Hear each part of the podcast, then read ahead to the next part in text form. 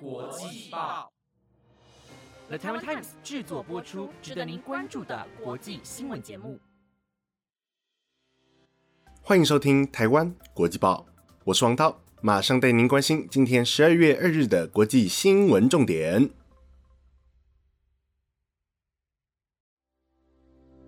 Hello，各位听众晚安，又到了每个礼拜四的国际新闻时间，我是主持人黄涛。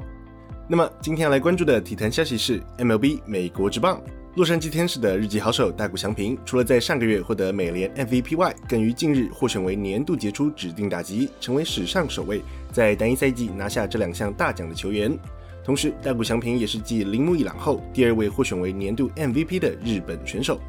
此外，今年获选日本年度流行语大奖的词语也是来自日本棒球选手大谷翔平，分别是“正宗二刀流”以及 “shoot on” 一词。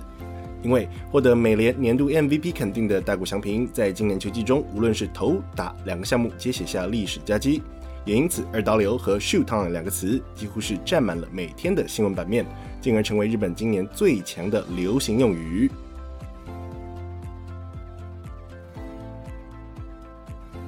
那么今天同样整理了五则国际要闻，首先是洪都拉斯政坛变天，台湾或成谈判筹码。接着是彭帅事件持续发酵，WTA 取消中国赛事，再来是 Omicron 全球肆虐，专家表示或许加速疫情结束，以及古莫性骚案持续延烧，王牌主播地惨遭停职，最后则是以色列特拉维夫超车巴黎，跃居全球生活费最高城市。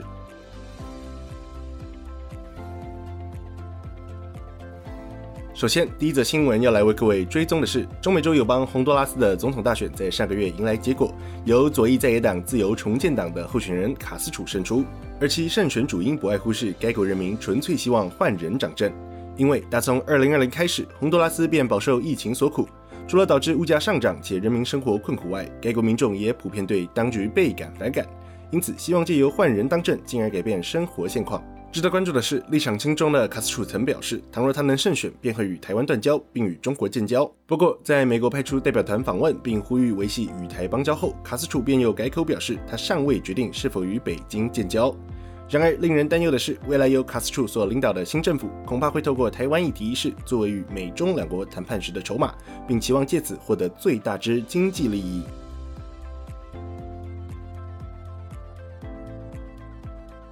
第二则新闻要带您关注的是，中国前女双球后彭帅于十一月初在微博发文表示，曾遭中国前副总理张高丽侵犯后便销声匿迹，至今近三周，而他的下落也成为国际关注焦点。如今，世界女子网球协会 WTA 在今天发出声明表示，由于担心彭帅和其他球员的安危，因此即刻起将暂停在中国的一切赛事。随后也获得多位现役球员和退役名将的支持。而 WTA 主席塞门也表示，这一切都令人难以接受，而我们也无法接受，因为倘若有权有势之人能如此压制女性的声音，并试图掩盖性侵的指控，那么 WTA 成立的基础便是默认女性平等将会遭受巨大挫折。因此，他既不会也不能让这些事情发生在 WTA 及其球员身上。同时，塞门也补充道，纵使取消中国赛事将会让 WTA 蒙受庞大损失，但是这是中国领导人让 WTA 别无选择下所采取的手段。对此，世界球王乔科维奇表示，他全力支持 WTA 的决定，并表示彭帅目前的健康状况对网球界而言极为重要。与此同时，美国退役球星兼 WTA 创办人金安夫人也表示，WTA 选择站在历史正确的那方，并极力捍卫球员的权利，而这也正是为何女网会是女子运动的领头羊。随后，美国网球协会也在 Twitter 发出声明表示。WTA 和金安夫人的行为皆值得受到赞扬，因为呢，正是我们在倾听他人及保护权益上所需要的。值得关注的是，目前尚未有其他大型体育组织跟进 WTA 的决定，因此 WTA 也成为唯一正面对峙中国政府的大型体育组织。此外，WTA 取消中国赛事一事，也代表着未来几年将会面对高达数亿美元的收入损失。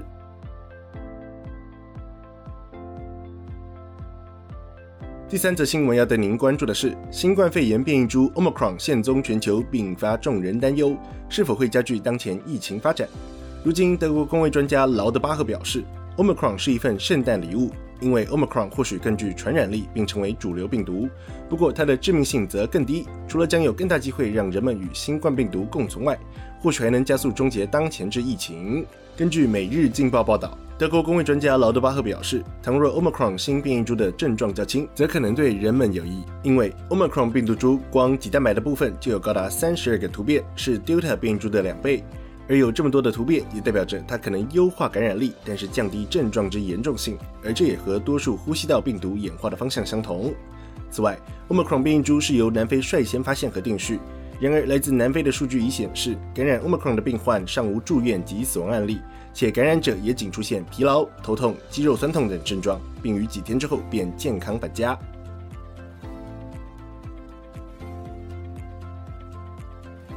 第四则新闻要带您关注的是，先前台湾国际报持续为各位追踪的纽约州前州长古莫性骚案丑闻一事，如今迎来最新进展。美国纽约州检方在十一月二十九号公开一份长达上百页的调查报告，在报告中提到，前纽约州州长古莫的亲弟弟。同时，也是 CNN 王牌主播的克里斯·古默，除了与古默的幕僚往来，并协助哥哥进行官司辩护外，还试图透过个人的媒体关系取得被害人的相关资讯，好以协助古默做出适当回应，且摆脱性骚扰丑闻案一事。不过，CNN 方面也于隔天做出回应，宣布将克里斯无限期停职，并等待后续评估。根据 ABC 报道，古默的亲弟弟，CN 主播克里斯·古默在哥哥的性骚丑案中，除了担任顾问的角色，协助撰写声明稿外，还与古默幕僚互通有无，并透过个人媒体人脉取得受害者的个人资讯，进而协助古默进行辩护。然而，消息一出，CNN 方面随即发出声明表示，尽管公司能够理解旗下的主播克里斯是个家庭优先、工作第二的人。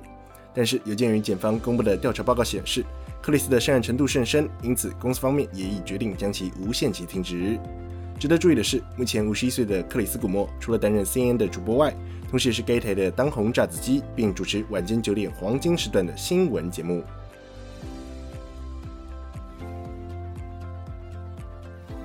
最后一则新闻要带各位关注的是，经济学人智库 EIU 在昨天发布了二零二一年全球生活成本报告。而在报告内容中指出，在供应链问题与消费者需求的双重催化下，全球的通货膨胀在过去五年中正以最快速度成长。此外，这份报告也指出，伴随通膨飙升带动全球生活成本提高，以色列的第二大城特拉维夫也顺势超越了巴黎、苏黎世、香港等，成为全球生活费用最高的城市。而去年的榜首巴黎则和新加坡并列第二，接续是苏黎世及香港。第六名为纽约，第七名为日内瓦，第八名为哥本哈根，第九名为洛杉矶，第十名则为大阪。对此，EIU 表示，特拉维夫的生活费之所以快速升高，并跃居为全球生活费用最高的城市，乃是因为该国货币新谢克尔对美元走强，以及交通运输、生活用品等价格上升所致。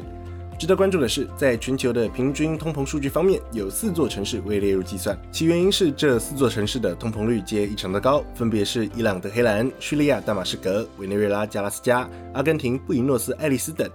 其中，德黑兰因为受到美国经济制裁，进而导致物价飙升和供应短缺，成为涨幅最大的城市；而大马士革则因常年战乱，再次成为全球生活成本最低廉的城市。